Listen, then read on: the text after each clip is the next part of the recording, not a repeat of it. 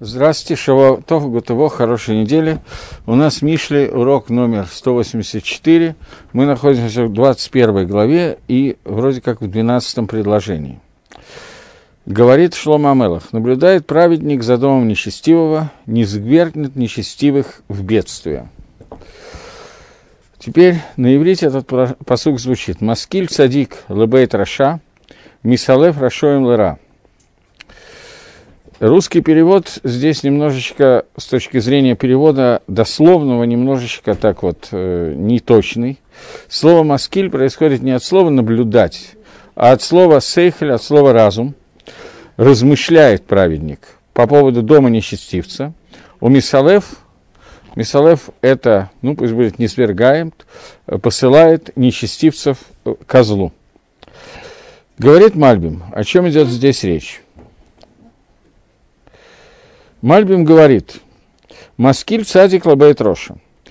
Даже во время, когда дом Рашоим, он находится в шалве, у меня изображение исчезло.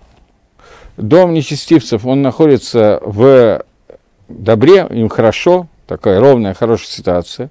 Это намекает на то, что случилось, э, что это называется дом Раша.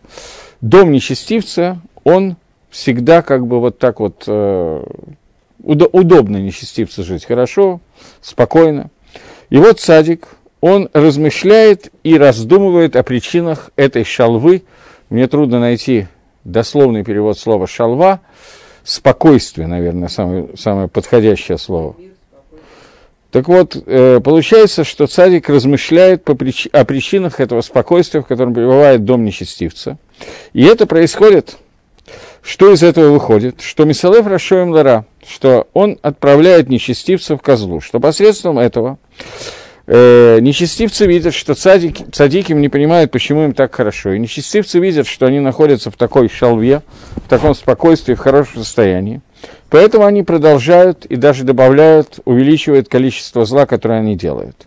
Что если бы Всевышний их бы наказывал сразу же, то они боялись бы делать зло, и поэтому то, что они находятся в шалве, в спокойствии, то цадик, который наблюдает за ними, понимает, что это приведет к тому, что они получат большее наказание и получат, сделают большее зло, и, соответственно, медаки на меда, мера за мерой получат больше по голове.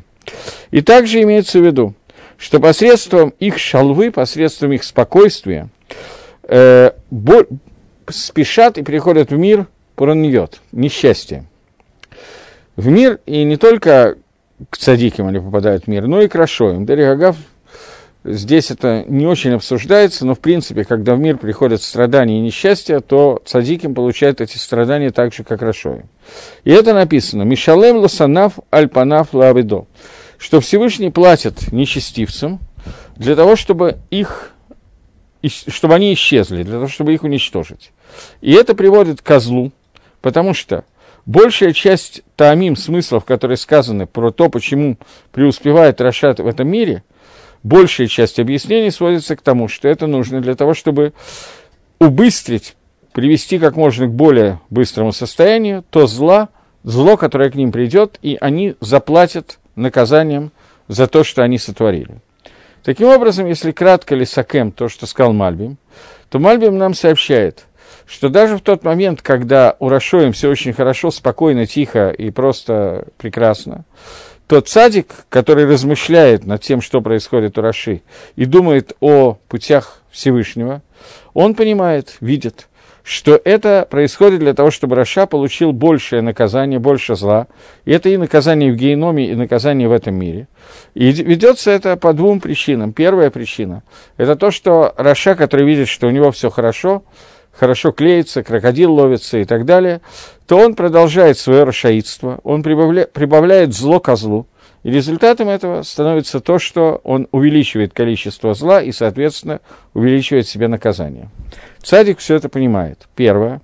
И второе, что э, это приводит к более быстрому наказанию, поскольку мы видели в разных комментариях на разные книги, в том числе в самом Мальбиме немножко это указывалось на книгу Иова, что основной таам, почему, основной смысл, почему у Рашоим так все хорошо, на первый взгляд, в жизни, сводится к тому, что это нужно, чтобы они были подняты на высокую ступень, и с нее сброшены, и это падение было бы более высоким, потому что с низкого падаешь ниже, чем падаешь с высокого. Поэтому Рашоим регулярно поднимаются на какую-то высоту, чтобы оттуда упасть. Например, если бы Всевышний не возвеличил Амана до той величины, до которой он возвеличил, то падение Амана не было бы заметно, и не было бы чуда Пурима. Поэтому для того, чтобы произошло чудо Пурима, нужно было, в частности, одна из вещей, которая была необходима, чтобы Аман был возвеличен настолько, что он стал вторым после царя, и он мог дать указ об истреблении всех евреев, и только тогда через него может открыться чудо, поскольку, в принципе, все, что происходит с Рашоем, оно должно являться уроком для цадиким, уроком для праведников. И это то, о чем говорит Шлома Амелах, когда говорит, что праведник наблюдает, как сказано в русском переводе, или дословный текст. Маскиль размышляет, обдумывает то, что происходит с Рашо, и делает из этого соответствующие выводы. То есть два вывода. Первое, что это шалва, это спокойствие нужно, чтобы увеличить наказание. И второе, чтобы его ускорить. Это две вещи, которые должен садик каждый раз понимать, когда он смотрит за тем, что происходит у Раши.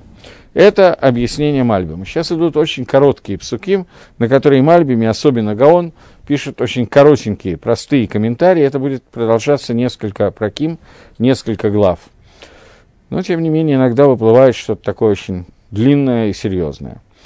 Но, в принципе, псуким очень простые. И вот э, Шлома Амелах говорит, я сейчас читаю комментарий Гаона, Шлома Амелах говорит, «משכיל צדיק לבית רשע» наблюдает, размышляет праведник по поводу того, что творится в доме у нечестивца. כלומר, то есть цадик, он размышляет и направляет жителей дома Раши, то есть он пытается выправить положение в доме Раши и пытается их להדריך, пытается их направить на какой-то более или менее человеческий путь, чтобы они знали, куда им двигаться, что они, эти Рашоим, они ктаним адаин, они все еще маленькие, и имеется в виду Бней Бейтоша Рашоим, не имеется в виду Раша Гамур, который созревший, такой полноценный нечестивец, имеется в виду человек, который еще, которого можно еще вернуть к Шове, и можно куда-то направить. И их пытается цадик умудрить и направить по хорошему пути. При этом он мисалев рашоем лара. Но те рашоем, которые рашоем созревшие, сами по себе нечестивцы, не нечестивцы, потому что они выросли в доме у нечестивца, поэтому они впитали какие-то вещи и по привычке делают то, чему они научились дома. Нет, люди, которые продуманно являются нечестивцами, то есть взрослые люди, взрослые не только в смысле возраста, но и в смысле обдуманности своих поступков, они уже не откликнутся на призывы праведников, и их невозможно увести с того пути, который они себе выбрали. Если ты будешь им что-то говорить, то они только елогу лыколь двора. Они будут насмехаться над словами, которые будет говорить садик. Таких нечестивцев праведник посылает, не свергает, как сказали по-русски, я не знаю, слово не свергает точно, но мисалев, он их отправляет лера в сторону зла. То есть он забирает у них понятие тов, понятие добра, поскольку они не услышат его, он не говорит с ними о добре и зле, не говорит с ними о возможности перейти к нормальному образу жизни, к жизни Торы, а что он делает? Он их оставляет и не дает им добра, тем самым дает им зло, как я говорил в другом месте, и все, что у них остается, это все называется понятием зла. Думаю, что мы можем заглянуть в одно или два места, которые Гаон нам приводит, что значит говорил в другом месте.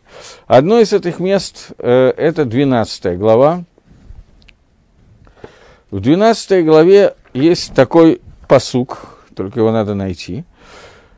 Мипри пи иш Исаветов, угмулья де Адам Ешив – Посук, который говорит, что из плодов уст человека будет насыщаться добро.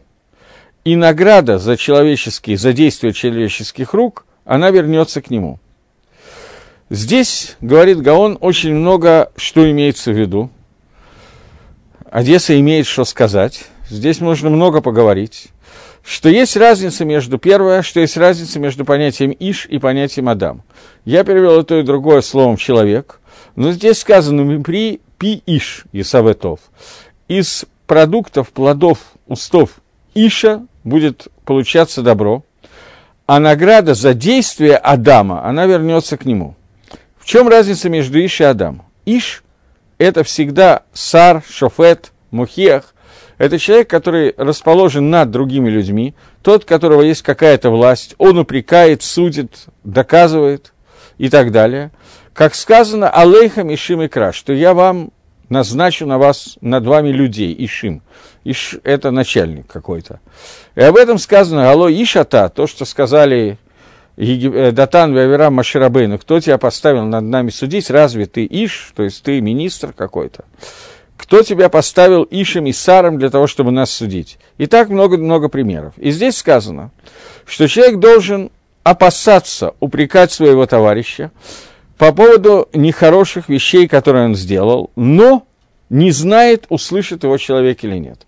Здесь сказано, что человек перед тем, как начинает давать упреки своему товарищу, должен подумать, услышит его этот человек или нет. Потому что если его услышит и улучшит свои действия, тогда всякие мецвод, которые он сделает, это будет посредством упрекающего. То есть человек, который будет упрекать другого, и это приведет к чуве, эти получится, что мицвод, который в дальнейшем будет делать упрекнутый человек, они будут связаны с упрекающим человеком и будут аль-едо, посредством его он получит за это награду.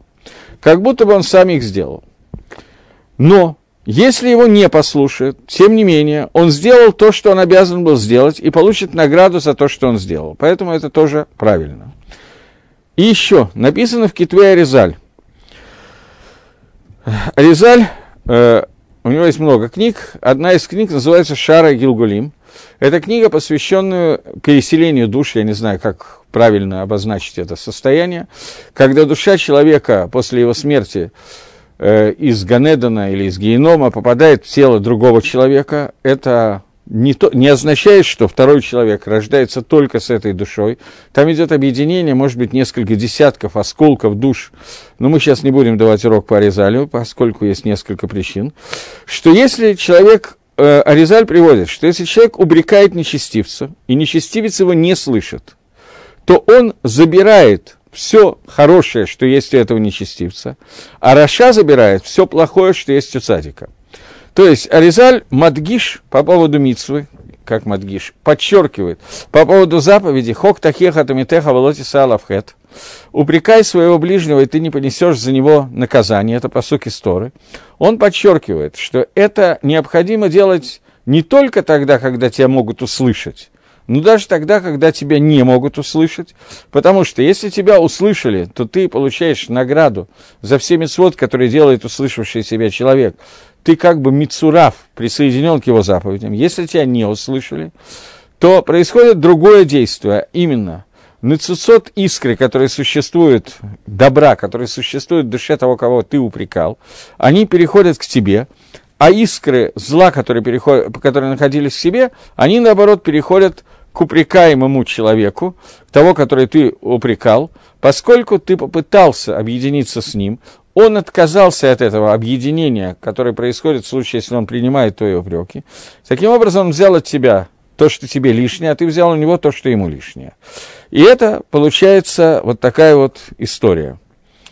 И это сот тайна того, что сказали, что есть высказывание, которое приводится в Геморе Хагига, известная очень Гемора, что э, если человек удостоился, то он получает награду в будущем мире за себя и за того парня, то есть за кого-то другого, а другой, который не удостоился, поскольку он не получает Аламаба, то он получает геном за себя и за меня.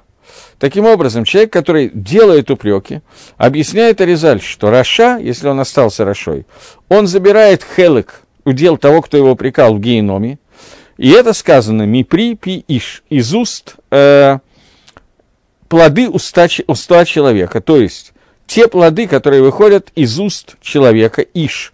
Иш – это упрекающий, сар, тот, который пытается управлять. То есть того, кто выполняет митсву Тахиха, несмотря на то, что его не послушали. Он и Саватов, он насытится добром. Потому что он забирает все добро от того, кого он упрекал. Если его послушают, тогда будет еще серьезнее.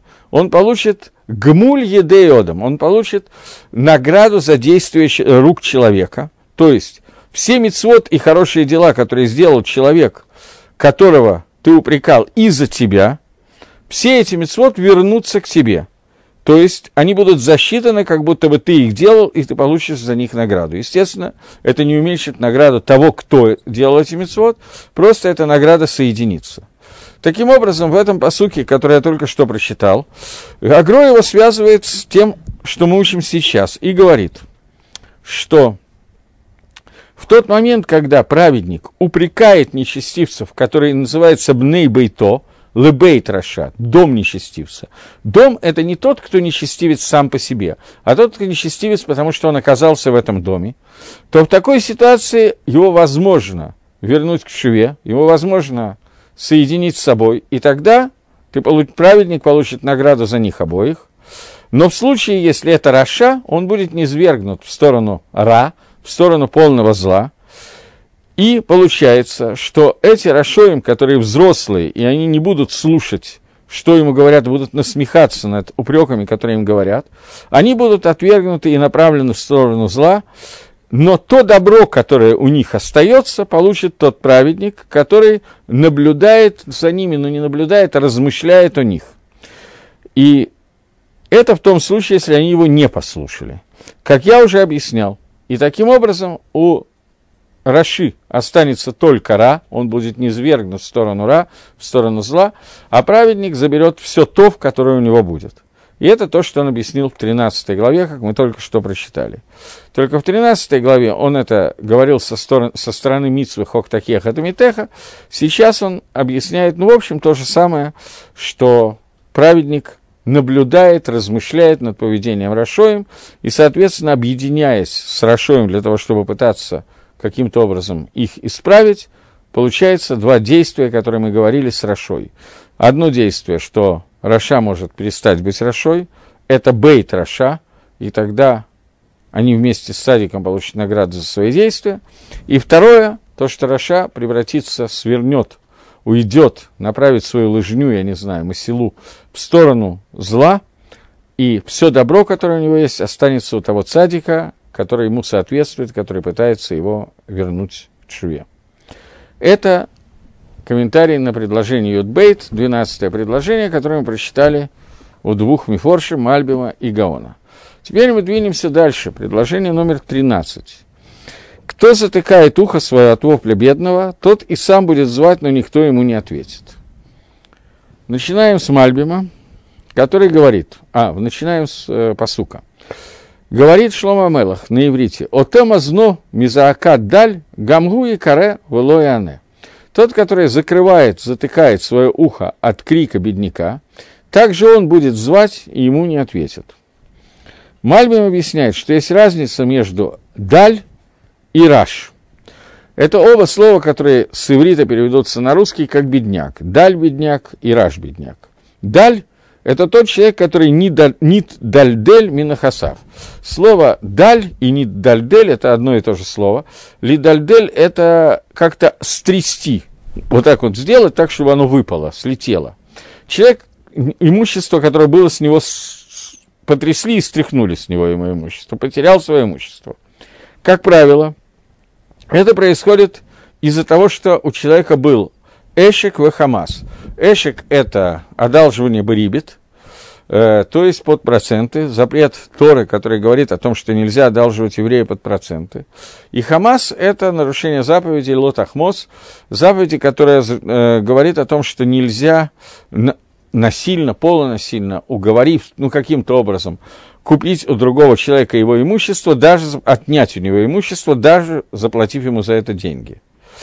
И такой человек, которого таким образом, либо через рибис, либо через ошик, либо через проценты, либо через вот это вот нарушение заповеди Хамаса, не знаю, как перевести, его заставили это, лишили его имущества. Подобный человек кричит к судьям для того, чтобы его спасили от того ущерба, который ему наносится с нарушением Торы, Ошика, Хамаса. Шофт и тот шафет, тот судья, который затыкает свое ухо и не спасает его, э, несмотря на то, что у него есть возможности это сделать, должен знать, что лекель ешь едо, что у Всевышнего есть возможность разобраться с этим вопросом.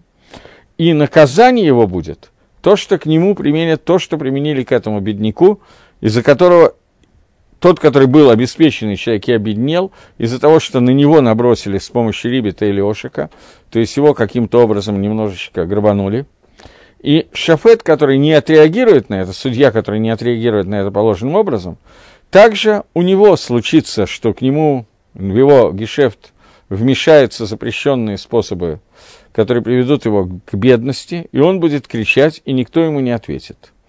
И это относится и к Диней Шамаем, и к э, суду небесному, и так произойдет меда кинегет меда, мера за мера, и также это будет на человеческом суде, что так же, как он не сделал суда, то его отодвинут из суда и не будут его спасать.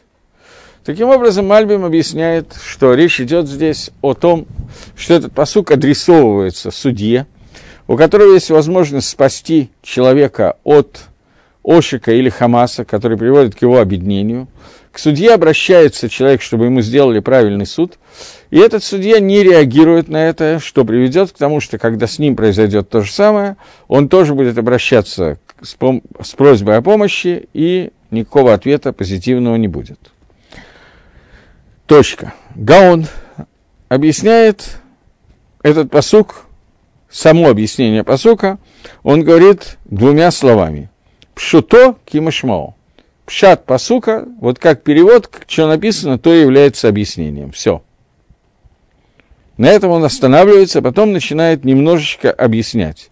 Но вначале он объясняет, что речь идет о том, что пшуто кимашмао, то есть ты не послушал, когда к тебе кричали, когда ты будешь кричать, тебя тоже не будут слушать.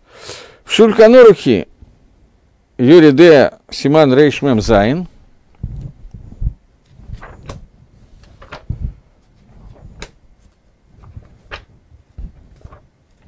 момент. В каждом издании сегодня новые Шульхан Арух, я уже вышли немножко по-разному, они издаются, и найти занимает немножко времени. Рейш Мем Зайн. Мем Вав. Почти вот. В Шульхан Арухе Рейш Мем Зайн э, Бейс Йосиф пишет. כל המרחם על העניים, הקדוש ברוך הוא מרחם עליו. Каждый, кто жалеет бедняков, Всевышний жалеет этого человека.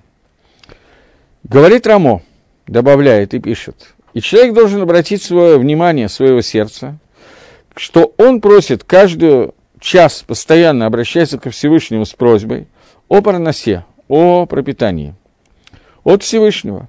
И так же, как он просит Всевышнего, чтобы Всевышний послушал его, так Всевышний слушает жалобы и просьбы бедняков, и также обратить свое внимание на то, что он находится в состоянии Галгаль-Хозер, колесо, которое крутится и возвращается в мир.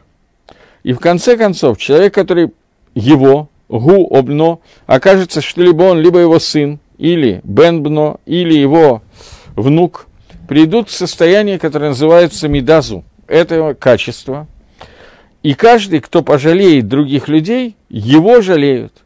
То есть, человек, который сегодня находится в состоянии, что он хорошо обеспечен, у него нет проблем, и к нему обращается бедняк и просит «дай». И он не обращает внимания на слова бедняка, затыкает свое ухо, не смотрит за тем, что происходит.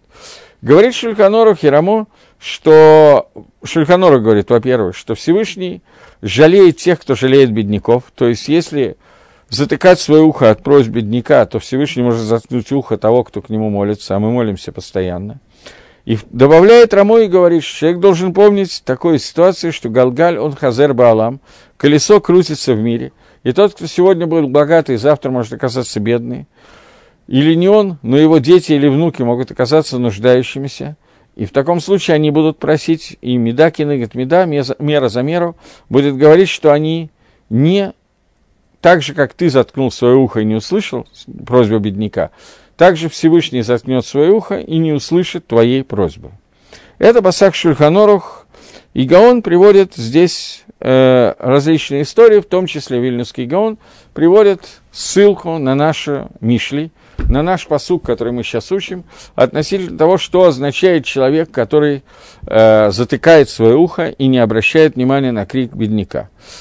В нашей посуке Гаон это переводит очень просто, пшуток и машмао. Что это значит, пшуток и машмао?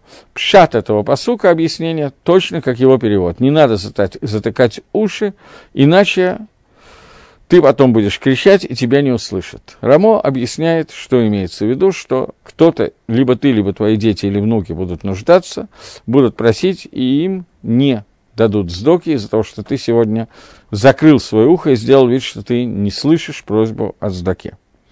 Продолжает Гаон и говорит, вы не но. Иньян этого посука, суть его, Ецер готов некра иш мискен вахахам. То есть пшуто мы уже поняли. Пшат этого посука, относящийся к понятию денег, нам объяснен. Теперь он переходит на состояние объяснения посука, который называется ремес, то есть намек, что именно, машаль чего, пример чего хочет нам изложить Шлома Амелах, чтобы мы поняли, о чем идет речь. Иньян этого посука. У человека есть Ецер готов – у некоторых. Ецер готов называется Ишмискен Хахам, несчастный, мудрый человек, который находится внутри каждого человека. Так его называет Шлома Амелах в книге Кагелет. В девятой главе он несколько раз это описывает и говорит про осаду города, которая происходит, и нашелся Мискен, Хахам, который пришел и спас город, и после того, как город был спасен, никто не вспомнил про этого мудреца, про этого умного Мискен, Мискена, несчастного человека. Так вот, Иш мискен вахахам – это Ецер готов, который есть в человеке. Почему он называется мис... хахам, понятно, потому что Ецер готов мудрая. Почему называется мискен? Потому что он все время находится внутри человека в неким галуте, потому что основное, что есть у большей части людей мира Асии, мира действия, это Ецергара, она преобладает, преобладает в очень сильном состоянии, за исключением единиц людей, поэтому Ецерготов находится внутри человека, как в изгнании, поэтому она называется Ишмискен Вахахам. И когда человек закрывает свое ухо для того, чтобы не слышать голоса вот этого вот того, что ему говорит этот Мискен и Хахам, этого мудреца, Велой Сор Ми Аванатав, и человек не уходит, не э, не убирает свой путь, не направляет его в сторону от аванот, от его грехов, после этого получится, что также этот человек будет кричать, и ему не ответят. Так же, как он не ответил в своей готов, также в дальнейшем он лишится ответа. Как сказано, Аллахохма Тикаре. Здесь он приводит посук, который я бы хотел э, посмотреть, хотя это не такая простая вещь сейчас к нему обратиться, но попробуем это сделать. Э, для этого надо открыть Мишли, восьмую главу, начало восьмой главы, где у нас разбирается такая, оп, такая тема. Говорит Шлома Амелах, Гала хохма тикраба твуна титен кала. Что вот мудрость будет обращаться, хохма будет обращаться, а твуна, бина, будет давать свой голос – что имеется в виду? Он говорит, что мы уже писали об этом, говорит Гаон в восьмой главе, что хохма бехуц таруна. Хохма, она находится снаружи. Ровно наоборот газлоним, ворам, про которых сказано «неорвал и дам», смещаемся с кровью. И это сот гадухра, Ки омар ахшавкан гефихи шазана. То есть, это противоположность того, о чем говорит первая часть всей книги Мишли, которая говорит о том, как надо остерегаться от понятия, от приближения к Ишазана. Это один из видов Яцергары, который Тайва и Химда, две Ишазаны, которые посвящена все первая, вся первая часть э, книги Мишли. И Ишазана – это сот понятия нуква, женского начала. Что это делает все Беэриф Йом, то есть э, у нас есть два, внутри человека есть два начала, которое называется Яцерготов и Яцергара. Это мужское и женское начало. Женское начало обозначается Штейнашим Занот, который приходит в Шлома Амелаху, Тайва и Химда. Мужское начало – это Ецерготов, это Хесед, который находится. И женское начало – это Дин. В терминах Каболы Нуква всегда это Дин – и Духра, Дахар, Захар – это мужчина, это всегда Хесед. Это два состояния, которые есть, и борьба этих двух состояний – это и есть существование человека. Хохма обращается в открытую, и не нужно ее стесняться. Твуна, она только подает свой голос. Бина, она подает, подает свой голос. О чем сказано? Берош хоматейха тикрапа питхей шарейха биирамра. То есть, четыре вещи, которые здесь сказано, что обращение мудрости хохмы и бины, который идет к человеку, об этом сказано в другом месте, что есть арба пхинот Тора. Есть четыре уровня Торы, четыре элемента, из которых состоит Тора. Через них обращается хохма и бина к человеку. Это четыре элемента, которые называются пардес, расшифровывается пшад, ремес, драш, сот. Это простой смысл Торы, намек, на что намекает Тора, какие-то дополнительные вещи. Драш – это мидраш, с помощью которого вводится голоход – и сот – это тайный смысл Торы, где нам объясняется некий, ну, на каком-то уровне некоторые мысли и каванот Всевышнего, смысл каких-то вещей, что происходит посредством того, что делает человек в этом мире. Предыдущие три уровня говорят нам не что происходит, а как нам надо себя вести, как нам надо производить какие-то мецвод. И здесь сказано слово про хохму Таруна или и слово коль про бину. Коль – это голос, Таруна – это радость, веселье. И здесь сказано слово «тикра», слово «обращение», и сказано слово «амира», слово «речь». Это четыре уровня, которые, э, которые показаны, с помощью которых Хохма и Бина обращается к человеку для того, чтобы внутри него Дукра и Нуква каким-то образом соединились и сделали то, что нужно сделать, или наоборот. И он говорит, что Хохма Тикра, она обращается – это понятие крия обращения. Бина, она подает свой коль, голос. И вот здесь сказано дальше, я пропускаю то, что нам не нужно сейчас, но то, что нам нужно, что когда подается голос бины, и когда хохма с весельем обращается к человеку и доставляет ему радость, для того, чтобы радость эн симха эла тора, то в этот момент есть люди, которые видя это обращение Хохма и Бины к себе, они отмим эдгаозен, они затыкают свой, свое ухо. Поэтому говорит Шлома Амелах, что иньян, посука, который мы учим сейчас, человек, который закрывает голос при обращении, при крике бедняка, бедняк это Иш-Хахам, который спасает город, то есть это Хохма и Бина, голос, то он слышит, что к нему обращается слово «икра» идет от, э, переводится, как Гаон перевел в восьмой главе, что это обращение хохмы к человеку, то человек, который слышит, как к нему обращается икра и не отвечает, то этот человек добьется результата, о котором говорится здесь, а именно, какой результат, говорит Шлома Амелах, одну секундочку, я потерялся, что будет так, что он тоже, икра валуяне, что он тоже будет обращаться, и ему не ответят. Что имеется в виду? Что когда он закрывает свои уши для того, чтобы слышать голос, который к нему обращается, и не уходит с своих кривых путей, после этого он тоже будет кричать и не услышит ответа, как сказано. Агала хохма тикра, что вот хохма, она обращается к тебе. Яан карати, ватамаану тити, аси краена я буду к тебе обращаться, и ты не ответишь. Здесь говорится о том, что человек, который отказывается от того, чтобы услышать, как к нему обращаются два вида разума, хохма и туна, он потеряет возможность отвечать, услышать и ответить на те обращения, которые к нему будут сказаны. С немножко есть длинное место, я не знаю, стоит ли его начинать, может быть, совсем так коротко. Это было совсем давно, вряд ли кто-то помнит.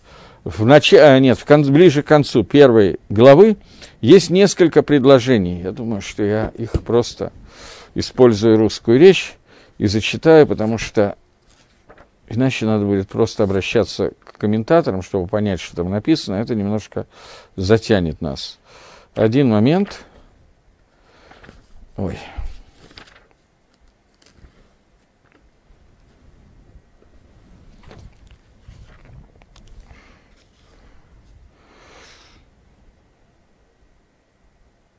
обратитесь к моему наставлению, вот изолью я на вас дух мой и возвещу слова свои, потому что, звала я, но вы отказывались, протягивали руку свою, но не было внимающего. Это говорит Хохма. И ни во что не ставили все мои советы и не желали наставлениях моих. Поэтому я тоже посмеюсь над вашим несчастьем, потешусь, когда найдет на вас ужас. Когда найдет на вас ужас, как гроза, и придет на вас несчастье, как вихрь, когда постигнет вас беда и горе. В этот момент говорит Шлома Амелах, что Хохма говорит, что если вы не будете обращать на меня внимание, когда я сейчас э, в задавленном, в галутном состоянии обращаюсь к вам, то окажется ситуация, что я буду над вами немножечко посмеиваться в тот момент, когда вы будете в состоянии, когда будете обращаться ко мне за советом, то Медакина и Гатвида вы не получите никакого совета в тот момент, когда будет у вас цара выцука – несчастья и страдания. Я немножечко, ой, даже не знаю, здесь так много, даже на, на последний посук, который я зачитал, я хотел небольшого Гаона привести. Он говорит, тогда ты обратишься ко мне, потому что Тора нуждается в двумя вещах. Что значит, ты, человек, обратишься ко мне к Торе? Тора нуждается в двух вещах. Первое, даршу гашем в узу, бикшу панафтамид. Надо постоянно искать Всевышнего, постоянно лидрош, исследовать и стараться прилепиться к нему. Это лидрош в Баегия в Торах. Имеется в виду, что нужно стремиться присоединиться к Всевышнему, искать ему с трудом, со страданиями, с, с трудом. И нужно просить от Всевышнего, чтобы он помог. Как сказано, бикаштам э, мишам эдгашем лакейха мацата. И будете вы, находясь в Галуте, просить Всевышнего, и он, и найдете вы его, потому что будете искать его от всего сердца. И это то, что сказано, что когда-то ты обратишься ко мне через молитву, и я не отвечу тебе. Почему? Почему не ответишь? Ты будешь искать Творца и не найдешь его. Здесь четыре несчастья, которые сказаны, и каждый из них состоит из нескольких. У вас будет пахот, у вас будет страх, и вы будете стремиться обращаться и не получите ответа. Вы будете чернеть от попытки найти Творца и не найдете его. И также Гакодыш Бургу не ответит вам, потому что эти четыре несчастья придут из-за четырех вещей, которые указаны выше. Четыре вещи, о которых говорил он уже э, в предыдущих псуки, ну, не знаю, надо ли в это входить. То есть Ян Карати, вот смотри, я к тебе обращался, говорит мудрость, то есть Творец. А вы, я к тебе обращался, ты затыкал свое ухо и не слышал. Так же будет, что когда ты будешь находиться в несчастье, ты будешь обращаться ко мне, а я к тебе не отвечу. Первое. Второе, я протягивал себе руку издалека. И это Торах. Ты должен был трудиться, чтобы достигнуть Всевышнего. И это того, что сказано, что вы почернеете от труда, но не найдете поскольку вы будете настолько удалены от меня, что не можете меня найти. Э, ну, потом некоторое утешение происходит, что все-таки придет день, когда Всевышний откроется, но это не то, что нас сейчас интересует. Поэтому Гаон говорит, что эти псуким, которые мы прочитали, они связаны с друг с другом. И Шлома Амелах нам говорит о том, что если человек затыкает свое ухо и не слышит бедняка, в этом машале, в этом ремезе, бедняк имеется в виду, Ишмискен, то есть Ецер Гатора, Ецер Готов, который обращается к человеку с помощью хохмы и бины, и человек не воспримет бины и твуны, твуны и хохмы, с которой к нему обращается Тора, то он, медакин и говорит, меда мера за меру, получит состояние, когда он будет в таком тупике, всех дорог в таком лабиринте, что он будет искать Творца и будет обращаться к нему, и Творец не откликнется на его призывы. И это состояние Еуши, которое отчаяние, которое постигает человека, которое он себе реально готовил очень-очень долго для того, чтобы к нему прийти. Понятно, что он не планировал это делать, он делал это в силу того, что слышать Ецер готов всегда тяжелее, чем слушать Ецергара, и вот Вильнюсский Гаон объясняет, что Шлома Амелах обращается к нам с призывом и говорит нам, что человек, который заткнет свое ухо, будет время, когда он обратится, но от него тоже будет заткнуто его ухо. Вот так объясняет Гаон во многих псуким. Я сразу просто в трех местах смотрел, для того, чтобы мы могли понять, что именно нам хотят сообщить. Следующий посук, 14 посук, говорит. Подождите. 14 посук это правильно, но какая глава? Вот. Он говорит, дар, преподнесенный в тайне, тушит гнев. Подарок за пазуху – это сильная ярость. Начнем с Мальбима. Матан бесетер и хапе аф, вышохат бехейк, хама аза.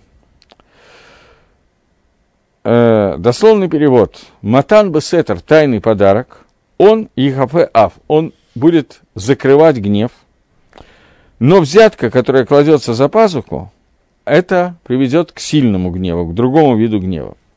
Здесь сказано, одну секунду, здесь, наверное, надо вначале посмотреть комментарий Мальбима на перевод слов, а только потом на объяснение посука. Мальбим говорит, матан и шохот. Есть слово матан и есть слово шохот. Матан я перевел как подарок, шохот я перевел как взятку. Он объясняет, что шохот – это то, что акарга на хато, то, что отрывает от того, что где что-то лежит, Альмнаша натлин ладаян лаавод гадин. То есть шохот – это то, что дается судье для того, чтобы он искривил закон. Поэтому шохот от, происходит из слова акира – оторвать, вырвать из правильного пути. Что не так со словом матана? Матана – это просто подарок. Аф и хима, и то, и другое на русском переводится как слово гнев, но матан бесетер – это закрывает аф, а шохот – она рождает химу. Объясняет Мальбим – что аф – это внешнее проявление гнева, а хама – это внутренний гнев. И он более тяжелый, чем гнев, который снаружи. Потому что то, что уже выпущено наружу, то человек немножко выпустил пары, поэтому внутри стало немножко хуже, легче, и давление уже так сильно не поднимается, поэтому котел не взорвется. Но если все находится внутри и не выходит наружу, наружу человек улыбается, и изнутри у него все горит, и температура и давление поднимаются, то это может привести к термоядерному взрыву. Поэтому говорит нам э, Мальбим в втором комментарии, который называется «Пируш Мусаргова Хохма», то есть объяснение иньяна, не слов, а уже объяснение того, что происходит. Он говорит, что сказано, что маот нитан бесетер, деньги, которые даются в тайне, иногда это позитивно, а иногда это плохо. Есть два вида передачи денег в тайне. Что если это матан бесетер, тайная матана, тайный подарок, то есть он матан мицаен, слово матан – подарок, латет, он мицаен матана, это указание на подарок, который да, э, дается, чтобы ло авор давар, чтобы не приступить к какой-то вещи. Как, например, деньги, которые даются бедняку, или деньги, которые даются э, богатым людей, это то, что э, берет и закрывает гнев. То есть деньги цдоку, они покр, э, прикрывают гнев, свет, который приходит, это покрытие идет сверху. Деньги, которые дают судье или, цар, или сару, или, как его зовут, министру, вельможе, они даются для того, чтобы закрыть, прикрыть гнев снизу. То есть э, существует некие виды, которые по-русски, наверное, идет одно и то же слово, не подарок, а взятка, которые даются какому-то королю, царю, который собирается сделать указ, который будет мешать существованию, например, Амисраэля, и ему дается небольшой подарок, такой или лучше большой, для того, чтобы он отменил этот указ, и это убирает нижний гнев. Царь гневался, теперь ему дали немножечко денег – и он думает, что все уже не так плохо, настроение как-то немножко повысилось, и уже не обязательно делать предыдущий указ. И есть деньги, которые дает, дается бедняку, деньги цдаки, которые убирают гнев Всевышнего, поскольку мицва, она способна убрать гнев Творца и каким-то образом предохранить человека от этого гнева. Это два, два вида матаны, которые даются, два вида подарков. Шохот – который я перевожу как взятка за неимением других слов, его дают, кладут за пазуху э, судье. И это рождает обратное явление, это рождает хему, а хема мы договорились, что это внутренний гнев, со стороны Всевышнего, или сверху, или снизу, поскольку эта вещь может стать известна царю. То есть, начнем с верхнего гнева. Хакодыш Брагу написал, что они соне беца. Я ненавижу взятки, ненавижу подобные вещи. Как? Ну, в данном случае беца это именно взятка. Я ненавижу взятку. Поэтому в тот момент, когда человек дает судье взятку, то это рождает сверху гнев Всевышнего. И этот гнев, который называется скрытый гнев, потому что он не выходит сразу, Всевышний до поры до времени держит его в себе, и потом он выходит уже в накопленном состоянии, соответственно, может быть не очень хорошо. Есть нижний гнев, когда человек дает взятку судье, и об этом становится известно царю этой страны, то царь этой страны изливает свой гнев, это рождает гнев, и потом он выливается на того, кто взял взятку, и на того, кто дал взятку. Таким образом, это два вида нижнего гнева, который, э, слегка, два вида гнева, который рождает взятку, верхний и нижний, так же, как есть два вида убирания гнева, которые есть верхний и нижний, за то, что человек дает матану, а не шохот. Разница между матаной и шохотом, что шохот с целью вырвать из прямого пути и искривить суд, а матана это, э, это подарок, который дается с целью сделать как бы правильным суд.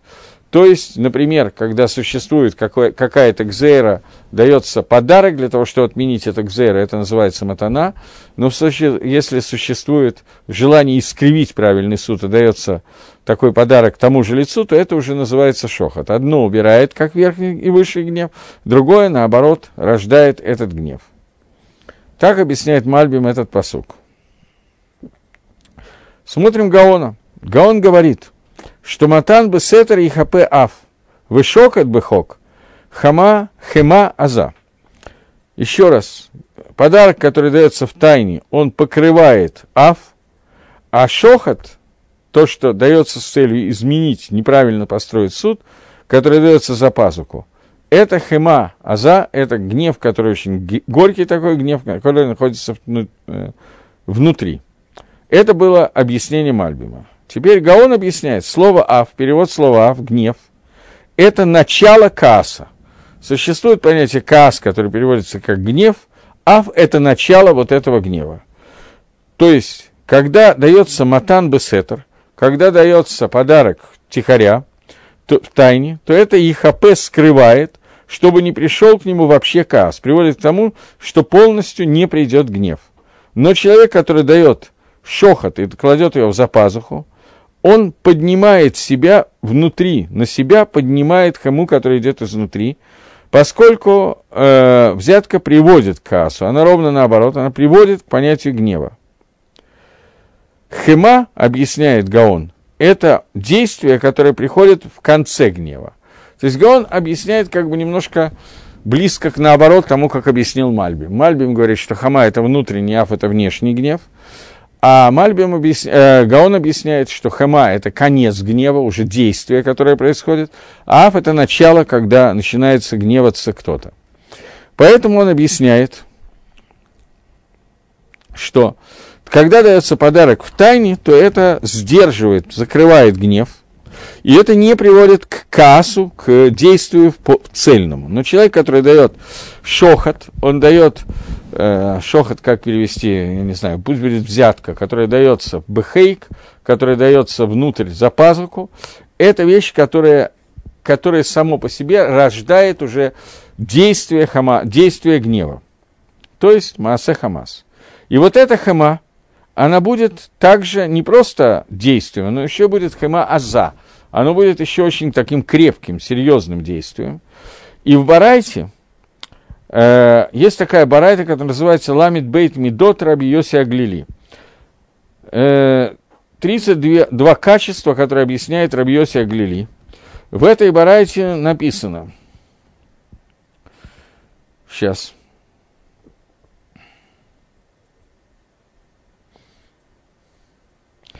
То я вначале приведу лашон, потом некоторые объяснения. Написано так, мы учили. Ше ИКП, слово ИКП, закрывает, скрывает, относится также к шохоту. Так, не только к афу, но и к шохоту. Не только к матане слихат, но и к шохоту. И к взятке тоже. И невозможно объяснить, что это Барайта говорит про отношения со Всевышним. Почему? Потому что про Всевышнего написано, что Всевышний лои сапаним, лои как шохот. Всевышний не обращает свое внимание, не... М- да но в данном случае пристрастный в лучшую сторону, как это сказать, лиса по ним, то есть не будет как-то слишком хорошо относиться к кому-то, непозволительно хорошо, когда незаслуженно хорошо относиться, и не будет брать шохот, и не будет брать взятки. Что же тогда имеется в виду, спрашивает Гагро, имеется в виду, что если не давать тайный подарок бедняку израильскому, то человеку понадобится потом давать шохот, взятки для министров народов мира. Для того, чтобы скрыть тот гнев, который начинается со стороны Всевышнего и проходит через министров, которые начинают гневаться. То есть, Гаон хочет сказать, что у нас есть две вещи. Матан Бесетер, тайный подарок, дздока, который дается в тайне, и шохот, взятки, которые даются – Сказать, что это убирает гнев Творца, невозможно, потому что про Творца сказано, что он не лицеприятствует, я не знаю, как это сказать слово, Исапаним, и не принимает взятки. Поэтому, когда речь идет о том, что вам придется давать взятки, объя... а, понятно, что речь не идет о взятках, которые даются Всевышнему. Значит, о чем идет речь? О каких-то нееврейских министрах, вельмож, э, руководителей, начальников, чиновников и так далее, которым придется давать взятки. И Геон объясняет, что у тебя есть два варианта, как использовать деньги. Либо ты должен, тебе дали деньги, ты богат, у тебя есть возможности как-то правильно потратить деньги. Знай, что либо ты их потратишь на то, чтобы дать дздоку беднякам Израиля, либо тебе придется их потратить для того, чтобы подмазать чиновник из народов мира.